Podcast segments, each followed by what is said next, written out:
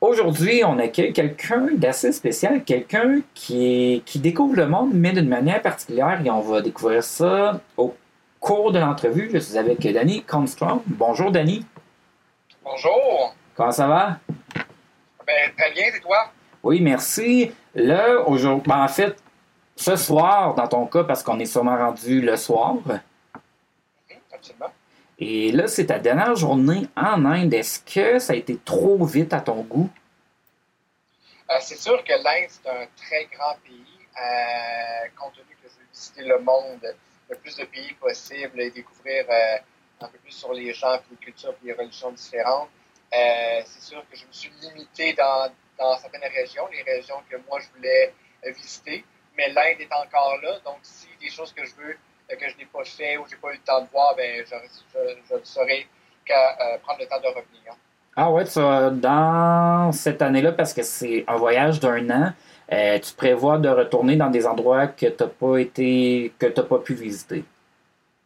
Pas nécessairement euh, maintenant, pas, pas dans le cours de, de, de ce voyage-là, euh, mais c'est sûr que j'ai encore une vie devant moi, donc peut-être que je vais prendre le temps de revenir sur les, les points que j'ai pas eu le temps de, de, de, de voir. mettons.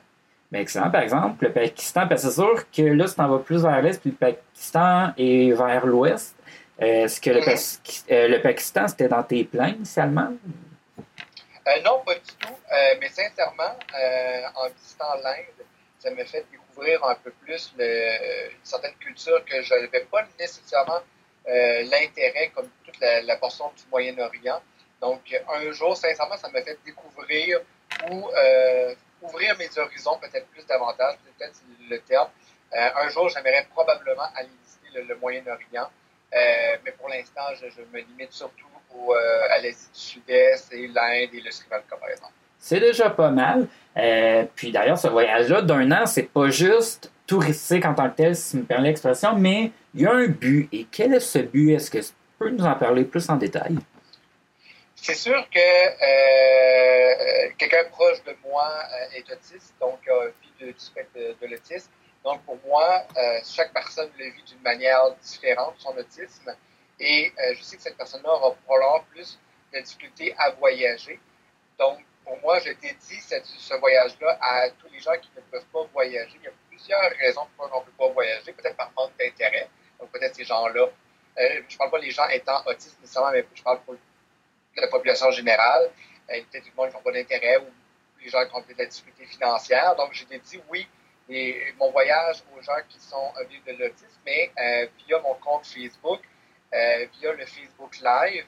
Euh, J'essaie d'en faire au moins une fois par jour, mais sinon, chacune de mes destinations sont reprises par vidéo. Donc, le, le best-of de qu'est-ce que je vois sont remis en vidéo à chacune de mes destinations. Donc, il y a plusieurs façons de vivre euh, mon voyage, soit par mon compte Facebook, par mon compte Instagram, donc plusieurs manières, ouais. Et justement, parce que tu parles de gestion euh, de réseaux sociaux, tu es très actif là-dessus et il y a un, en fait un site internet qui est un espèce de guide touristique pour la communauté gay, qui est le Guide Voyageur.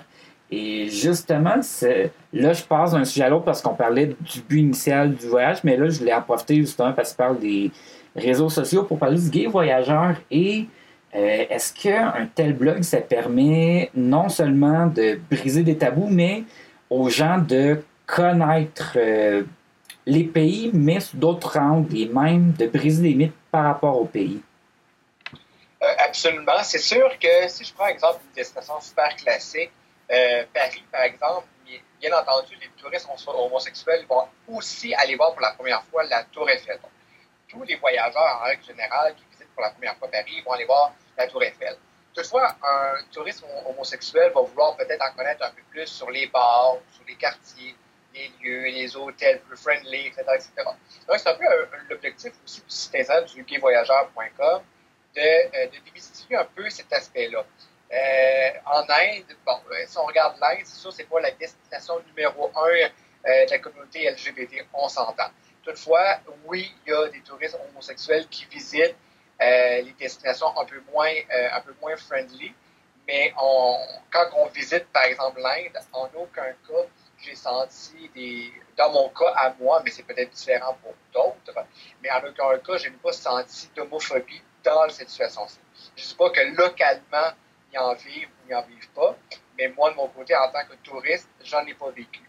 Euh, donc, l'objectif d'un tel c'est sûr que les, les, guides classiques comme la France, comme l'Espagne, par exemple, sont répertoriés, mais aussi, j'ai besoin et je ressens le besoin de faire découvrir d'autres destinations un peu moins connues, comme le Sri Lanka, par exemple, qui est un pays extrêmement ouvert, où je m'en vais à partir de demain au Népal, qui est un des pays les plus ouverts sur la question de l'homosexualité ah à travers le monde.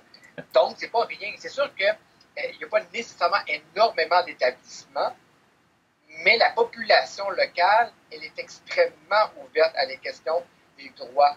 Donc, c'est un peu ça que je veux faire aussi découvrir aux gens. Donc, il y a la question politique et la question de la population. Absolument politique, euh, touristique, etc. Donc, il y a plein d'aspects qui sont verbalisés sur le site du guide voyageur. Absolument. Pour revenir euh, à la population en tant que telle, il y a évidemment, dans, comme dans n'importe quel pays, des fêtes traditionnelles. Là, on a par exemple la fête des couleurs Ali. Puis je profite pour insérer la fête des couleurs pour parler justement des couleurs parce que ça a l'air d'être un facteur assez déterminant dans la vie urbaine euh, des Indiens. Par exemple, il y a la ville de Jodhpur qui est la ville bleue. Ça doit être quand même fantastique pour quelqu'un qui s'occupe des réseaux sociaux d'avoir euh, une importance accordée aux couleurs. Euh, e, effectivement, c'est sûr que personnellement, j'aime beaucoup la photographie. donc, les villes comme Udaipur, qui est la ville blanche, Jodhpur, qui est la ville bleu ou Jaipur qui est la rose. Euh, visuellement parlant, c'est super beau. Là.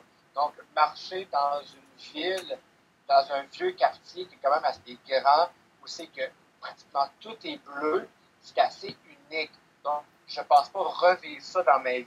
Donc, oui, la, portion des couleurs a une, certaine euh, incidence, euh, mais les sens aussi. Oui, il y a les couleurs, mais j'aurais tendance à dire que les odeurs a aussi une incidence. Les parfums sont très, très populaires. Euh, tout le goûter. Euh, si je fais un, aparté avant de, de, venir, et, j'assume très bien ce que, ce, que je vais dire, mais j'avais un préjugé sur la nourriture indienne. Je pensais que je mangerais euh, pas bien, que les saveurs seraient pas, pas, pas agréables, trop épicées. Et sincèrement, c'est parmi les meilleurs restaurants au monde que j'ai mangé en Inde. Donc, euh, mes préjugés ont fait en sorte que j'avais tout faux et, euh, j'ai très bien mangé, j'ai vu des belles choses, des choses colorées. Donc, donc oui, l'Inde, les sens sont, sont, sont, très présentes. Puis, tu parles de restaurants, donc c'est vraiment des restaurants euh, locaux, c'est pas des restaurants d'hôtels destinés pour des gens d'affaires occidentaux, par exemple. Pas nécessairement, effectivement. autant les petit restaurant d'un fond d'un raccoin méconnu, pas dans un quartier touristique, autant que euh, aller sur TripAdvisor, mettons, puis voir euh, le top 5 des, meilleurs restaurants de la ville. Euh, on découvre des saveurs, on découvre aussi des, des, mets que je ne connais pas, que je lis, puis c'est quoi ça, je vais le tester. donc, ça, permet un petit peu à, cette découverte-là. Je ne dis pas que tout ce que j'ai mangé est extrêmement bon, faux, mais j'ai fait vraiment des très belles découvertes et des choses que j'aimais du Québec, comme les pains par exemple, euh, ou, ici, que j'ai pu en, manger ben, de façon euh, qui sont extrêmement bons. Donc, c'est plein de qui sont vraiment intéressants. Donc, il y a quelque chose de très sensoriel quand on va en Inde. Un des plaisirs de voyager, c'est les sens, la vue, le toucher, le goûter, le goûter, etc., etc. Et de plus en plus, le tourisme gastronomique existe. Et, euh, c'est un réel plaisir de manger local, euh, que ce soit par, euh, les épices ici, par les poissons, par peu importe. Donc, il y a plein d'aspects qui, qui sont intéressants à découvrir. Ah, puis, justement, on parlait de photos, mais est-ce que c'est toi qui prends toutes ces photos hyper léchées? Parce que si on voit sur ton compte Instagram ou encore sur ton compte Facebook, c'est des photos hyper léchées, est-ce que c'est toi qui les prends? Oui, c'est sûr que les photos qui sont sur mon compte Instagram, les vidéos qui sont sur mon, mon, canal YouTube proviennent de moi, parce que j'aurais un, profond malaise de prendre des photos des autres. Euh, c'est sûr que j'essaie de faire voir ce que moi je vois d'un lieu physique, et j'essaie de ne pas nécessairement prendre ce que tous les touristes vont prendre. J'essaie de faire voir un peu l'architecture. L'architecture, ça peut être un zoom de quelque chose que je, que, je trouve beau. Des fois, c'est facile. Des fois, c'est difficile. Difficile parce qu'il y a beaucoup de monde. Difficile parce que c'est pas toujours joli ou la photographie ne permet pas. Euh, exemple, le meilleur exemple, j'arrive tout juste d'un temple où c'est qu'on n'avait pas le droit de prendre de photos. Mais le temple extrêmement beau. Donc, il a fallu que j'aille vraiment à l'extérieur de la zone euh, pour prendre cette photo-là. Donc, la photo n'est pas la plus belle que j'ai prise. Donc, c'est un peu ça aussi. J'essaie de faire découvrir ce qui, est, les gens locaux du visage quand ça me permet de le faire, qui n'est pas toujours, toujours évident. Donc, c'est pour ça que la photographie, pour moi, ça me permet aux gens qui me suivent de, de les faire voyager autrement.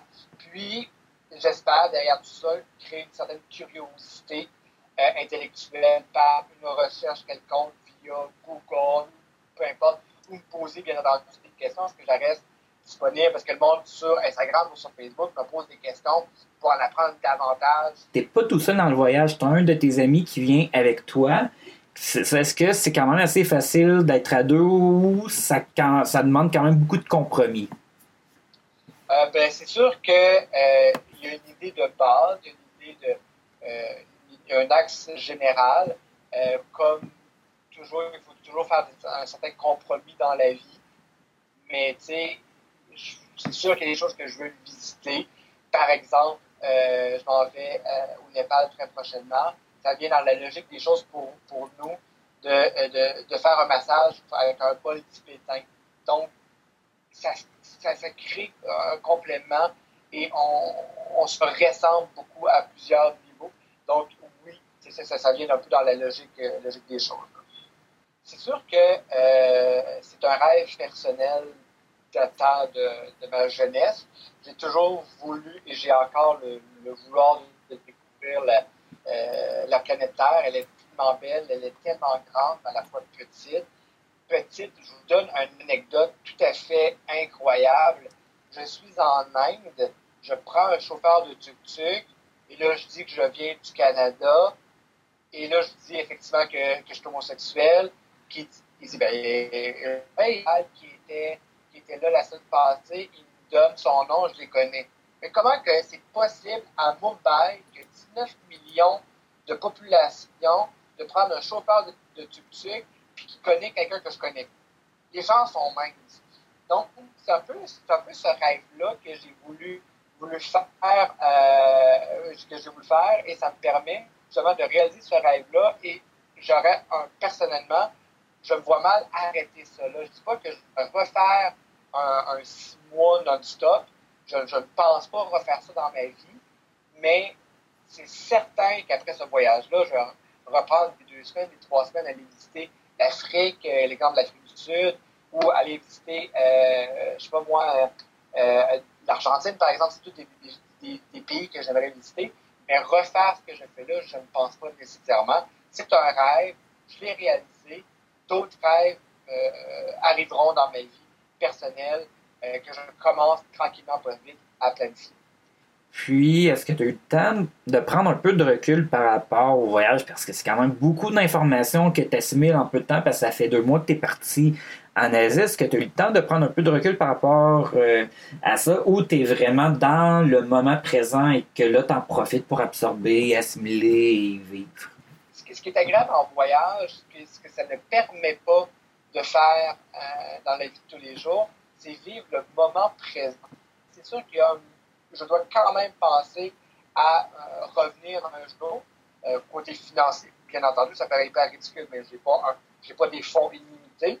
Donc, je dois faire attention, penser au retour, euh, penser à un budget retour, etc., etc. Donc, c'est toutes des choses que je dois quand même regarder, mais j'essaie surtout de vivre mon moment présent parce que je me considère comme étant chanceux d'être de ce que je fais d'être ici, mais j'ai créé aussi cette chance-là euh, par plusieurs, euh, plusieurs raisons.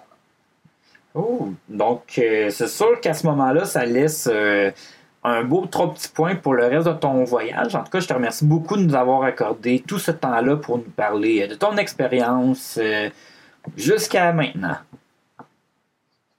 Ben, c'est moi qui vous remercie. Si, l'histoire de l'autisme vous a touché, moi, vraiment, ce que je, je dédie cette, cette, ce, tour du monde-là pour les gens qui vivent de l'autisme, vous pouvez toujours faire un don à la Fédération de l'autisme du Québec, québécois. Euh, en prenant sur leur site web, googlez ça, vous allez le trouver en 3 secondes, 3 quarts, et vous pouvez toujours faire un don pour, pour ces gens-là. Oui, parce qu'on se rappelle que c'était le but, euh, c'est le but initial du voyage.